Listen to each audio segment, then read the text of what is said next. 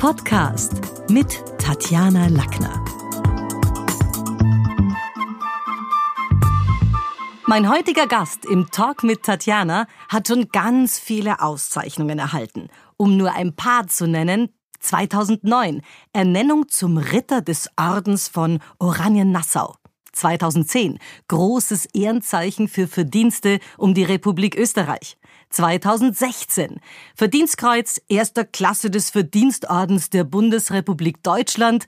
2018 Offizier des belgischen Kronenordens. Herzlich willkommen, Klaus Albrecht Schröder. Grüß Gott.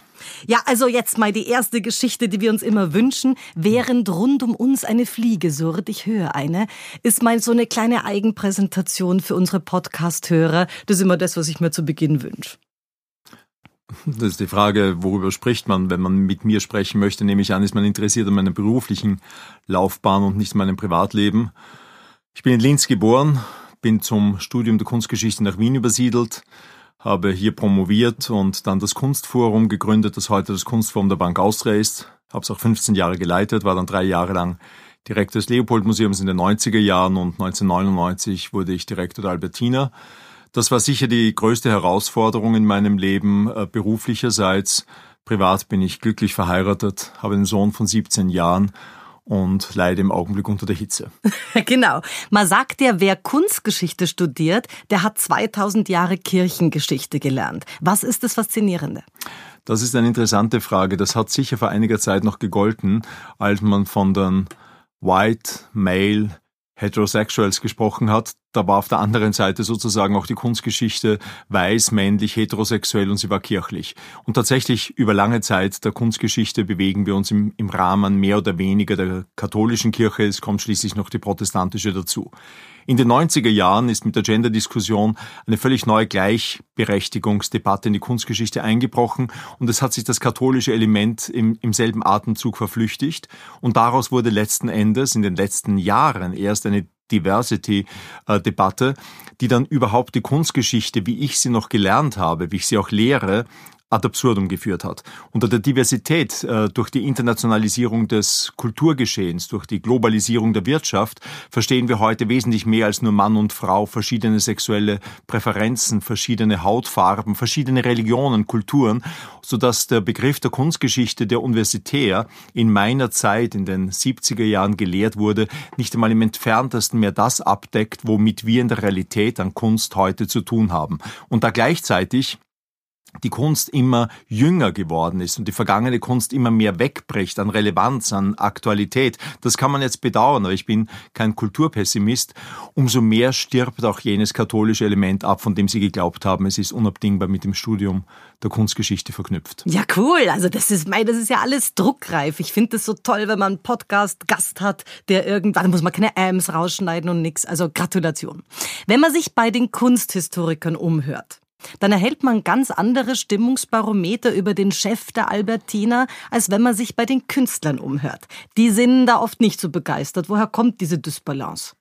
Das kann ich mir jetzt ehrlich gesagt gar nicht vorstellen. Dann würde man jetzt meine Freunde, Künstler und Künstlerinnenfreunde von Kiki Smith bis zu Robert Longo, Georg Baslitz, Anselm Kiefer bis zu Gerhard Richter fragen und viele andere, Imi Knöbel, dann glaube ich, dass ich äh, stolz darauf bin, dass ich mich deren Freund nennen darf. Und ich halte es auch für eines der größten Privilegien, wenn ich bedeutende Künstler kennenlernen möchte, dass ich das auch kann. Und das verdanke ich nicht meiner Persönlichkeit oder meinem blonden Haar, sondern einzig und allein meiner Funktion und der erfolgreichen Führung der Albertina. Daher kommt es nur darauf an, wen man fragt, dann kriegt man ein verzeichnetes Bild. Die Realität ist bei einer Person, die im Schaufenster steht, sowieso immer eine völlig andere. Auf dieses Schaufenster projiziert jeder seine Bilder. Gerade die letzten Tage haben das mit einer Debatte gezeigt, die mit der Realität überhaupt nichts zu tun hat. Also ich gebe da vielleicht so ein Beispiel. Äh, Im in den internationalen Museen gehört zum guten Ton, tun, dass Kuratoren Werke selbst aussuchen, auch selber hängen. Sie greifen da gerne auch in diese künstlerische Arbeit ein, weil sie sagen, ich hänge selber, das ist Chefsache. Wie ist denn das? Weil das ist natürlich was, wo viele sagen, oh, das gehört doch zu meinem Workflow. Naja, tatsächlich äh, mache ich das nicht nur gerne, Ausstellungen zu inszenieren, zu präsentieren, die Point de Vue auszusuchen. Die Objekte müssen am Ende des Tages durch die Genehmigungsprozess auch der Generaldirektion gehen, sondern ich glaube, ich mache das auch ganz gut. Dafür habe ich, wie man so schön sagt, ein Händchen und wenn man schon an der Spitze eines großen Museums ist, dann kann man sich auch aussuchen, was man selber macht. Ich habe mich entschieden, nicht zu restaurieren. Das kann ich nicht. Ich habe mich entschieden, äh, Ausstellungen zu hängen. Aber das mache ich im engen Dialog und im Austausch immer mit meinen Kuratorinnen und Kuratoren. Das ist ja nicht eine Diktatur, in der wir hier sind. Wir sind ein freies Land und man kann erfolgreich ein Museum nur führen wie jedes Unternehmen, wenn man im Team arbeitet. Werden Künstler durch die Albertina gemacht? Also ich denke jetzt beispielsweise an Martha Jungwirth, 78, die vor ihrer Personale an der Albertina deutlich günstiger fakturiert hat. Nein. Das ist sicher eine der größten Illusionen, denen man immer wieder gerne nachhängt, dass Museen äh, zur Wertsteigerung von Kunst beitragen. Nicht zuletzt ist der Kunstmarkt überhaupt vollkommen abgekoppelt seit sicher 20 Jahren vom Museumsgeschehen. Im Gegenteil, in den USA klagt man oft geradezu darüber, dass die Museen ein Anhängsel des Kunstmarktes geworden sind. Und unter Kunstmarkt verstehen wir hier kaum mehr als vielleicht zwei Dutzend Player auf der Welt. An der Spitze zweifelsohne Sotheby's und Christie's, die beiden großen Auktionshäuser und dann Larry Gagosian, White Cube, Zwirner, vielleicht auch Roppatsch und einige andere. Weder das äh, haben die Museen die Autorität, die Macht, noch die Möglichkeit, äh, Kunst zu machen, zu Preisen zu gestalten. Das hängt von ganz anderen Parametern ab. Sonst könnte man doch nicht erklären, dass zum Beispiel ein Modigliani, der in der Albertina gelandet ist, der einzige Modigliani, den es in Mitteleuropa in einem öffentlichen Museum gibt, äh, als er übernommen wurde, einen Versicherungswert von drei oder fünf Millionen Euro hatte. Das ist dann langsam über sieben, 15, 20 gestiegen. Der liegt heute bei 40 Millionen Euro. Andere Werke, die wir ebenfalls um wenige Millionen übernommen haben, haben heute das 10, 15-fache an Wert. Wenn es immer schon das Museum gewesen wäre, das den Wert eines Kunstwerks definiert, dann hätte diese Preissteigerung überhaupt nicht stattfinden können. Der Kunstmarkt äh, funktioniert vollkommen unabhängig von uns. Man wird sehen, ob diese Krise, diese Pandemie an den Gesetzen der Preisgestaltung etwas ändert. Letzten Endes lassen Sie mich diesen Gedanken gleich noch hinzufügen, ohne zu ernst werden zu wollen bei so einer Sendung. Die Tatsache, dass die Notenbanken den Geldmarkt fluten mit Geld, hat den Zins in den, ins Nirvana versenkt. Damit gibt es immer weniger Investitions- und Anlagemöglichkeiten. Da nun auch der Aktienmarkt geschüttelt wurde, es manche Verunsicherungen durch die Pandemie im Immobilienmarkt gibt, bleiben nicht mehr sehr viele Rohstoffe. Gold ist einer, Kunst ist ein anderer. Ich bin im Augenblick fast jede Woche mit einem meiner bekannten, befreundeten Sammler konfrontiert, der ein Werk um ein, zwei, manche um 15 Millionen kaufen und bereits zwischen 24 und 72 Stunden später wieder verkaufen, mit einem Aufschlag von ein paar hunderttausend Euro, von einer Million Euro, weil hier ganz schnelles Geld äh, gemacht wird und Kunst ein Rohstoff geworden ist. Aber was konkret? Ich trauere konkret. über diesen Zustand Was beeinflusst natürlich. den Kunstmarkt da so und warum empfinden ihn dann so viele als korrumpiert? Was sind jetzt da die Punkte? Ein, ein Kunstwerk ist so viel wert, wie ein Narr bereit ist, dafür auszugeben. Und äh, wenn hier der Herdentrieb, dass das Folgen eines Trends maßgeblich ist, dann ist es eben, wenn man einige berühmte Künstler, ob das Baselitz, Gerhard Richter ist oder Cecily Brown, die werden gesammelt weltweit, haben daher einen globalen Nachfragemarkt, aber natürlich nicht eine Produktion, die diese globale Nachfrage in einem befriedigen könnte. Ein Albert Oehlen, der heute als der Gerhard Richter seiner Generation gilt, hat noch vor fünf Jahren vielleicht 200.000, 300.000 Euro gekostet. Heute kostet er drei Millionen Euro. Ich kenne kaum einen anderen Rohstoff, der so gestiegen ist. Museen können hier dagegenhalten. Das ist das viel Wichtigere.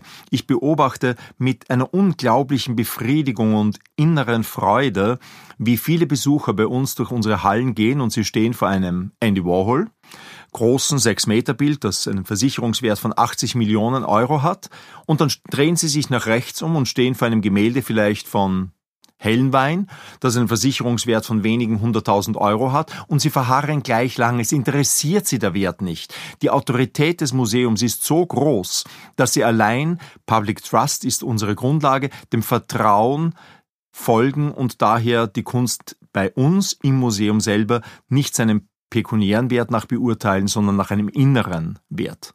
Okay, aber wenn jetzt ein Künstler beispielsweise, nehmen wir mal den Bundespräsidenten, ein Bild schenkt, dann ist das Bestechung. Wenn hingegen, und jetzt nehme ich den gerne, Gottfried Hellenwein, der Albertina eine Schenkung macht, dann bekam er 2013 äh, eine umfassende Retrospektive. Also das ist falsch. Okay. Wenn das so gewesen wäre, wäre es zwar übrigens auch nicht Bestechung, äh, aber es wäre ein bisschen merkwürdig, denn es entsteht hier der Eindruck, als ob man durch eine Schenkung an der Albertina sich eine Ausstellung sichern kann. Erstens einmal werden ungefähr 99 von 100 angebotenen Schenkungen von uns abgelehnt eine von 100 angenommen.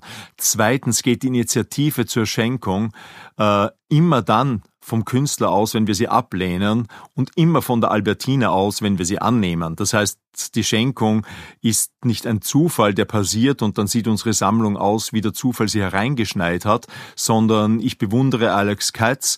Ich habe eine kleine Alex Katz Ausstellung gemacht. Es ist daraus eine Freundschaft geworden. Er hat uns seine Druckgrafik geschenkt, dann hat uns Zeichnungen geschenkt. Wir haben Alex Katz immer wieder gezeigt, weil er zum Kanon der Kunstgeschichte unserer Zeit mit seinem Cool Painting zählt, schließlich Gemälde geschenkt und heute haben wir eine riesige Alex Katz Sammlung und dasselbe gilt für die Maria Lasnik oder gilt für Arnulf Reiner. Dasselbe gilt für Hellenwein, aber nie wird andersrum ein Schuh. Kein Mensch der Welt kein Freund von mir und ich habe große Freundschaften deswegen auch strapaziert, weil man natürlich denkt, na, wenn ich schon mit dem Generaldirektor der Albertina befreundet bin, Künstler bin, wird er ja wohl mich auch bedenken. Nein, keine Freundschaft, keine Schenkung kann einem eine Ausstellung in der Albertina verschaffen. Aber erleben sondern Sie's einzig und allein unsere Beurteilung und die ist vollkommen unabhängig von den Künstlern, noch viel wichtiger auch vollkommen unabhängig von den Sammlern oder jenen Mäzenen, die so wichtig für unser Dasein sind. Erleben Sie es sonst in der Kunst, weil jetzt bei Kollegen, also dass es eine Gratwanderung zwischen Schenkung, also Schenkung und ist, sind, sind Museen bestechlich? Gibt es sowas schon? Erleben Sie das schon auch? Je größer, bedeutender ein Museum ist, desto weniger ist es. Das mag schon sein bei einem Provinzmuseum, bei einem Landesmuseum, wenn da ein Künstler, der von regionaler Bedeutung ist, 60 Jahre oder 70 Jahre alt wird, eine Schenkung an ein Landesmuseum macht, dann richtet man ihm eine Ausstellung aus.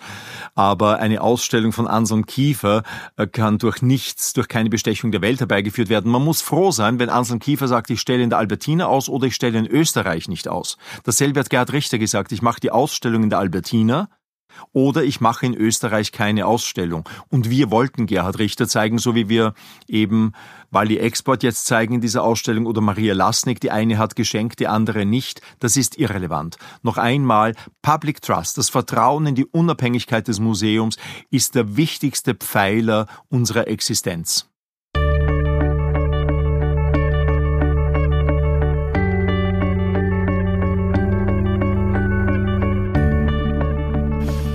Meine ganz grundsätzliche Frage zu dieser Kunst und, und, und Preis und so weiter. Der Preis eines Produktes orientiert sich laut Nehmer Karl Marx daran, wie viel Arbeitskraft in dem Produkt oder der Dienstleistung steckt. Wie erklären sich dann die Preise von beispielsweise Konzeptkunst oder Ready-Made? Wie geht es? Wie kann man das einem Laien auch erklären?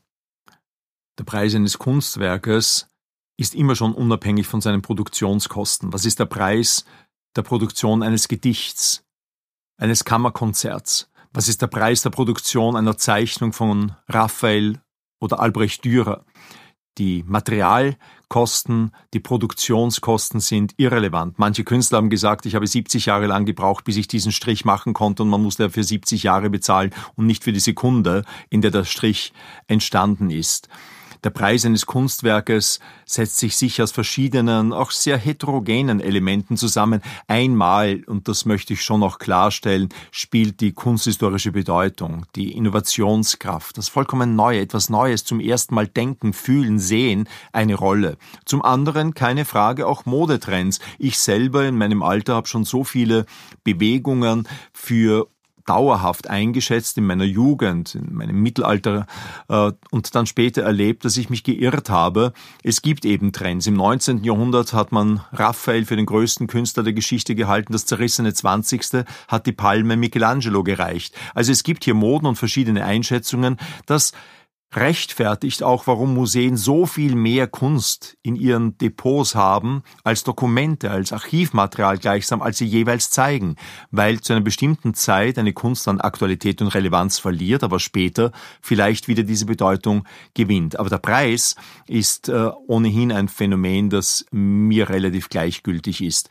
Und ob ein Kunstwerk ganz offen gesagt 200.000 Euro kostet, 2 Millionen oder 20 Millionen, spielt für die Albertiner gar keine Rolle. Wir könnten uns alle drei Kunstwerke nicht leisten, aber Kraft unseres Ranges, unserer globalen Ausstrahlung, ist es eben so, dass heute Sammler Künstler der Meinung sind, es ist wichtig, dass die Albertine über deren Werke verfügt. Wir sind so arm, dass wir darum nicht Kunst sammeln, sondern Sammler. Aber das hat schon Humboldt gesagt im 19. Jahrhundert. Wenn man wirklich arm ist, dann muss man ganze Sammlungen erwerben. Und das ist das Erfolgsgeheimnis der Albertiner. So sind immer alle großen Museen entstanden durch Sammlungen und auch die Gründungsurkunde der Albertine im 18. Jahrhundert verdankt sich ja nicht dem Ansammeln einzelner Werke, sondern dem Erwerb ganzer Sammlungen, die Herzog Albert gekauft hat. Aber die Mäzen, wie Hans-Peter Haselsteiner und so weiter sind natürlich nicht arm. Jetzt die Frage, wenn es die goldene Palme gibt, also metaphorisch gesprochen, sind Sie auch jemals Opfer von so einer goldenen Himbeere geworden, wo man sagt, den habe ich völlig überschätzt und der ist es dann, der ist dann nicht gekommen als Künstler, da habe ich es eigentlich. Nein, eine goldene Himbeere habe ich mir nie verdient, bin ich sehr glücklich, aber nicht, weil ich so ein unglaublich äh, gutes Gefühl habe, sondern weil es nicht die Aufgabe der Albertine ist, Trendscout zu sein oder Trendsetter zu sein. Was wir zeigen, ist immer schon der Kanon der Kunstgeschichte und diese historische Perspektive des Rückblicks, sogar auf unsere jüngere Gegenwart, immer schon aus einer Distanz zurückzublicken, die bewahrt einen ein bisschen vor jenen dramatischen Fehlgriffen, die man naturgemäß machen muss, wenn man unmittelbar sofort hier und heute etwas kauft, das noch nass ist, aus dem Atelier direkt herauskommt. Daher gibt es auch in allen Museen natürlich unendlich viele Leichen durch die Sammlungen, die man erhalten hat, die niemanden interessieren. Aber Museen unterscheiden sich nicht in dem, was im Depot ist. Museen unterscheiden sich voneinander durch das, was sie zeigen. Im Depot sind das Rieder Heimathaus und die Albertiner gleich schlecht. In dem, was wir nach außen hin zeigen, ist ein kleiner Unterschied. Sie sind ja witzig. Äh, ist das eine Absage an Cutting Edge und, und, und zu viel Contemporary? Also wie, wie passen diese Worte zum Programm der Albertiner und was soll auch in Zukunft bleiben? Das ist kein Widerspruch. Auch die Albertina Modern, die ich jetzt vor wenigen Monaten gegründet und aus der Taufe heben durfte, dank der Hilfe von Mäzenen wie Hans-Peter Haselsteiner, Karl-Heinz Essel, vielen anderen, dank 60.000 Kunstwerken von über 5.000 Künstlerinnen und Künstlern, bewegt sich nicht auf dem Feld der unmittelbar jüngsten, avanciertesten Kunst der 30 bis 35-Jährigen, es ist immer schon eher äh, die, die Eule der Minerva, die in den Abendstunden ihre Schwingen ausbreitet und schaut, was am Tag geschehen ist und nicht am Morgen plötzlich schreit, was bringt der Tag wohl. Wir sind ja nicht Prognostiker, wir sind nicht Propheten. Daher wird bei uns auch eher der, der Bahnbrecher der Kunstgeschichte gezeigt und nicht derjenige, der vielleicht einmal als solcher eingestuft würde. Warum tun wir es nicht? Nicht, weil wir uns besser fühlen oder besser sind, sondern weil es eine Arbeitsteilung gibt. Das ist im Galeriewesen nicht anders. Zwischen einer Vorstadtgalerie und jener im ersten Bezirk, zwischen der im ersten Bezirk und jener in Soho in New York ist ein Unterschied. Und schon langsam wird dann irgendwann eine Kunsthalle, die Sezession oder der Künstlerhausverein für eine Kunst zuständig, irgendwann das MUMOG und irgendwann die Albertine und irgendwann vielleicht das Kunsthistorische Historische Museum. Das ist eine Arbeitsteilung und jeweils schauen diese verschiedenen Einrichtungen und Institutionen aus unterschiedlicher historischer Perspektive auf das, was der Tag geschaffen hat. Aber sind wir im Vergleich zu New York, im Vergleich zur Welt zu provinziell oder ist es so, dass wir sagen, okay, wir haben zwar echte Museen im Sinne von, also auch nach hinten gerichtet, wir spielen aber da schon mit. Wie schaut das aus für Österreich? Wir sind ja nicht riesig. Was die Museen betrifft, äh, spielt Wien in der aller allerersten Klasse mit. Bekanntlich ist Wien wesentlich größer als Österreich und die Bundesmuseen sind, so wie manche andere Kultureinrichtungen, möchte man fast sagen, größer als Wien. Sie sind einfach der Rest eines Weltreichs. Und am Ende, nach dem Ersten Weltkrieg, dem Zerfall der Monarchie, wie es Clemenceau genannt hat, der Rest ist Österreich, ist hier ein Wasserkopf übrig geblieben, unmittelbar nach dem Ersten Weltkrieg mit 2,4 Millionen Einwohnern, haben dann auf 1,5 Millionen abgenommen, sind jetzt wieder auf 1,8 Millionen gewachsen. Aber diese Museen verdanken sich nicht der Größe dieses Restes. Wir sind nur zweimal so groß wie Schleswig-Holstein, sondern dem ehemaligen Weltreich, den habsburgischen Sammlungen, auch die Albertiner. Und weil wir mit diesem Pfund wuchern, weil wir mit Dürer und Michelangelo, mit Rembrandt und Rubens, mit Goya und Picasso wuchern, erhalten wir von den Gegenwartskünstlern so viel Unterstützung. Gerhard Richter war es wichtig, dass sein Verständnis von Antikunst, wie man es auch nennen könnte, ohne jetzt äh, ein Gerhard Richter-Exeget in dieser Sendung sein zu wollen. Das wollte er sehen vor dem Kanon der Kunstgeschichte vor einem Michelangelo. Und ich erinnere mich sehr gut, wie William Kentridge, dieser südafrikanische Künstler mit seiner wunderbaren, riesigen Retrospektive bei uns, ganz benommen vor der Albertina gestanden ist, wer auf den drei Kuben links die Michelangelo-Ausstellung war, die große, die wir gerade gezeigt hatten, gleichzeitig rechts Picasso Peace and Freedom und in der Mitte William Kentridge. Das bedeutet für einen Künstler, der heute schafft, schon sehr viel in diesem Resonanzraum sich zeigen zu können. Wie grenzt man denn jetzt Begriffe gegeneinander ab? Nehmen wir Kunst, Kitsch und Kommerz. Wo ist da auch die Grenze für Sie? Weil das ist ja auch, glaube ich, für ein Haus wichtig zu wissen, wo stehen wir da und wo stehen wir sicher nicht. Na, erstens einmal, ich habe zuerst das Bild Hegels verwendet, die Eule der Minerva breitet ihre Schwingen am Abend aus. Der Philosoph kann die Wirklichkeit immer nur im Nachhinein auf den Begriff bringen. Er ist ja nicht Prophet. So gilt das auch für uns. Wir definieren nicht die Kunst. Die Kunst wird definiert durch die Künstler und Künstlerinnen. Und wir zeigen dann das. Und gerade in der bildenden Kunst des 20. Jahrhunderts hat es gar keinen Sinn, hier jenen Limes zu ziehen mit einer Schärfe, den die Künstler selber niedergerissen haben. High and Low Art hat sich ja nicht erst in der Pop Art miteinander gemischt als Roy Lichtenstein zurückgegriffen hat auf Comics, Andy Warhol auf kommerzielle Werbung und auf, auf Serigraphien, auf zutiefst korrumpierte Gattungen, Techniken und Medien.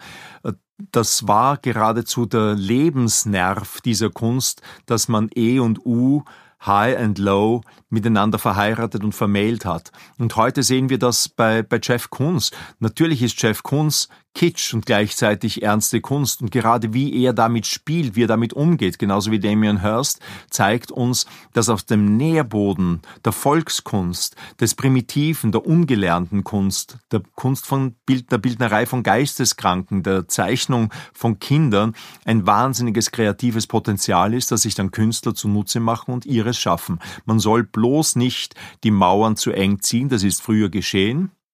Und damit haben Institutionen wie auch die Albertina sehr viele wichtige Kunstrichtungen versäumt, weil sie deren engen Begriff von Kunst nicht erfüllt haben.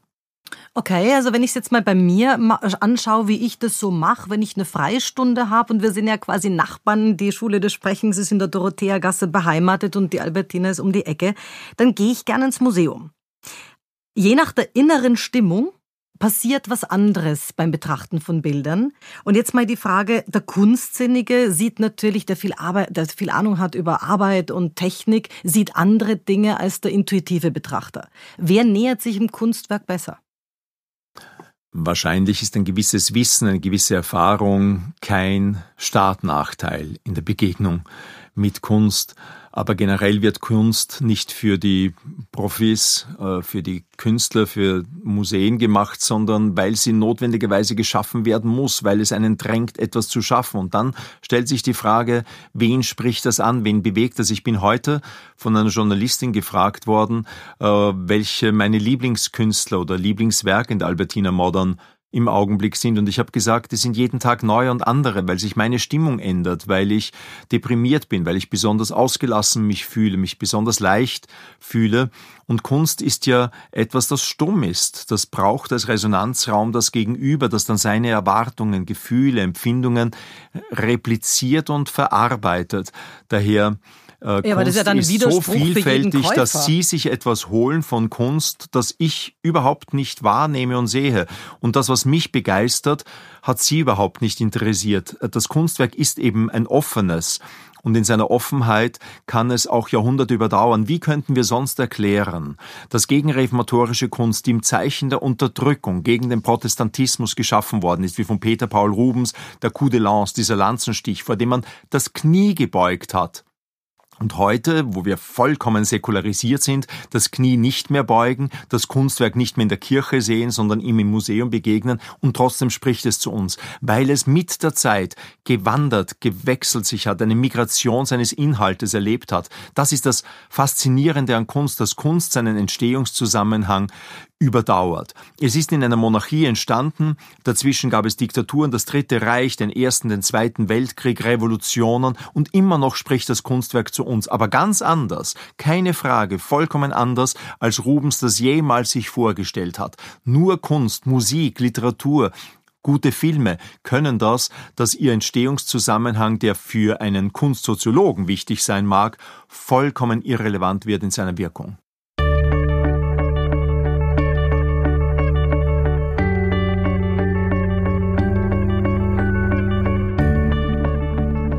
Wie erklären Sie jetzt Ihrem 17-jährigen Sohn, was ist Kunst? Also ich selber komme aus einer künstlerischen Familie, da ist also irgendwie Mutter Galeristin, Mann von Mutter Maler, Lehrauftrag, also da viele Künstler, die mal da waren und jeder einen anderen Kunstbegriff. Wie erklären Sie es? Was ist Kunst? Kunst ist alles, was ein Künstler macht. Dann ist er so unbefriedigt wie Sie jetzt. Genau. Super, Papa. Nein, ich äh, versuche am Anfang ihn einfach zu faszinieren, dass er genauer hinsieht. Das ist immer derselbe Trick. Man geht in einen Saal hinein und sagt, stell dir vor, ein Feuer bricht aus, welches Werk nimmst du mit und rettest du? Und wenn er sich jetzt entscheiden muss, plötzlich, vorher waren ihm alle gleichgültig, er kann nur eines retten, schaut er doch dieses nicht, jenes schon. Da ist es das Motiv, dort ist, sind es die Farben, beim dritten ist es irgendetwas anderes, vielleicht sogar der Rahmen. Und, und so fängt er an, genauer zu schauen. Und wer genauer schaut und wer die Empfänglichkeit für das Visuelle hat, wird Kunst schon irgendwann lieben und sich nicht besessen der Definitionswut überlassen. Was ist Kunst? Kunst ist so vieles, von einer mittelalterlichen Inkunabel über einen gegenreformatorischen äh, ein Hauptwerk der Altarkunst bis zu einer Collage von Picasso oder, oder einem Schrottstück, das hier heute in der Trash Art gemacht wird oder einem geschriebenen Zettel Konzeptkunst, so dass jeder das jederzeit neu aufführen kann und die Eigenhändigkeit, die Subjektivität keine Rolle spielt. Kunst ist so vielfältig, dass der Definitionswahn an ihr nur zerschellen kann. Aber Kunst hat auch immer ein zu tun mit Live-Effekt, mit einem Live-Erlebnis. Und da sind wir jetzt Stichwort Corona. Wenn es nicht mehr geht, den Museumsbesuchern irgendwas live zu bringen, sondern nur noch online, wie wird es? Äh, von wegen zweite, dritte, wie auch immer, Dauerwelle. In der Tat, ich glaube auch, dass das Erlebnis vor einem Kunstwerk, vielleicht auch in Gemeinschaft, weil andere Personen auch im selben Saal sind, weil man vielleicht mit jemandem sich unterhalten kann über das Kunstwerk, nicht leicht substituierbar ist durch eine digitale Darbietungsform, durch Fernsehsendungen auf Arte oder History Channel oder durch Reproduktionen wiewohl natürlich in Zeiten wie diesen wahrscheinlich viele manche Kunstwerke sich nur in Büchern oder im Fernsehen ansehen konnten. Darum halte ich auch nicht so viel, dass wir den Weg sehr schnell gleich nur ins Digitale gesucht haben. Wir müssen jetzt durchtauchen. Das ist eine sehr schwierige Zeit, in der man vor großen Fragen steht. Wie viel Aufwand, das ist eine Frage der Verhältnismäßigkeit, sind wir bereit, auf uns zu nehmen, um die Gesundheit zu garantieren? Und ab wann akzeptieren wir, dass manche erkranken, vielleicht manche auch sterben? Wie viel Aufwand sind wir bereit, um Kunst weiterhin aufzuführen, im Theater, in der Oper, in der Literatur, im, im, Museum. Das alles sind Verhältnisfragen, die wichtig sind, aber am Ende des Tages glaube ich, dass das unmittelbare Erlebnis vor dem Original, die Humanität, die sich da einem Kunstwerk einschreibt, wirklich nicht äh, setzen lässt durch andere. Heute gesprochen, Medien. was hat sich verändert für den Museumsbesucher durch Corona? Also was, was ist anders? Was muss ich machen? Was darf ich nicht? Zu wie viel darf ich kommen? Wir haben ganz bestimmte Hygienestandards. Das ist der legendäre Abstand von ein, eineinhalb Metern, den man einhalten soll. Außerdem habe ich nach meinem Urlaub in der Toskana und den positiven Erfahrungen, die ich dort gemacht habe, sofort eingeführt, dass wir eine Maskenpflicht haben. Die haben mittlerweile einige Bundesmuseen ebenfalls. Darf eine Schulklasse kommen? Ja, wenn sie den Abstand halten kann von einem Meter, wenn es nicht eine Ausstellung ist, die aus anderen Gründen bereits überfüllt ist. Wir stehen derzeit nicht vor der Frage der Überfüllung, bedauerlicherweise. Wir hatten im Juli 84.000 Besucher. Das ist weit unter dem, was wir in früheren Zeiten hatten, auch wenn das scheinbar vielleicht gar nicht nach so wenig klingt. Daher derzeit stellt sich die Frage der Überfüllung nicht und man kann es ganz leicht ausweichen. The Proof of the Budding wird passieren am 27. August. Da werden wir wieder öffnen, weil wir die Ausstellung nach fünf Tagen bereits schließen mussten, wieder öffnen Van Gogh Cézanne Matisse, eine Ausstellung, die früher 350, 400.000 Besucher gehabt hätte.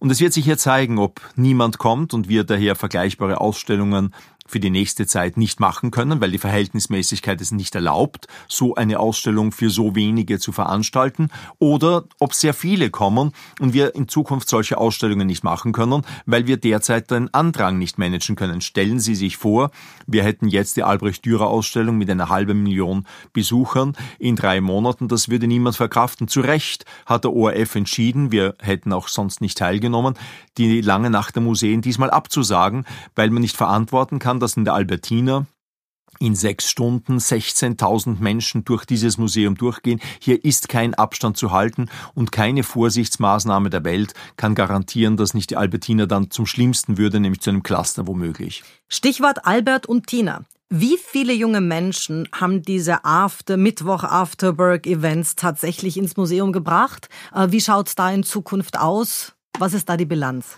Das ist ein sehr trauriges Kapitel für mich, so wie ich Enthaltsamkeit übe im Augenblick in Fragen der Künstlergespräche, der musikalischen Veranstaltungen, Konzerte, Lesungen, Vorträge, so wie wir im Augenblick überhaupt keine Öffnungen machen. Sechs Monate lang habe ich vor ein Moratorium ausgesprochen, keine Eröffnungen in der Albertina, die Ausstellungen werden nur geöffnet. So haben wir auch diese sehr wichtige Schiene Albert und Tina heuer nicht gemacht. Die war wichtig, weil pro Veranstaltung zwischen zweieinhalb und viertausend Jugendliche gekommen sind, die eben speziell zu dieser Party kommen, sich wunderbar anziehen, die das genießen, draußen drinnen sein zu können und dann die Gegenwartskunst, vor allem dorthin sind sie in der Albertine gegangen, zu sehen. Mir schien diese Ansammlung zu riskant. Daher führen wir es nicht durch. Ich fürchte aber, dass wir genau jene Zielgruppen daher im Augenblick verfehlen, dass wir sie durch andere Maßnahmen nicht ansprechen können. Daher ist es sehr schmerzhaft äh, in dieser Zeit und das wird uns noch die nächsten zwei, drei Jahre verfolgen, auf solche Veranstaltungen verzichten zu müssen. Aber Sie wollen die schon danach, wenn Selbstverständlich. Sie danach okay. Dankeschön, dass Sie heute da waren. Gerne. Das war's für heute. Besuchen Sie mich doch in der Schule des Sprechens in Wien. Auf Facebook, LinkedIn, Xing, unter sprechen.com oder auf meinem Blog sprechen.com/blog.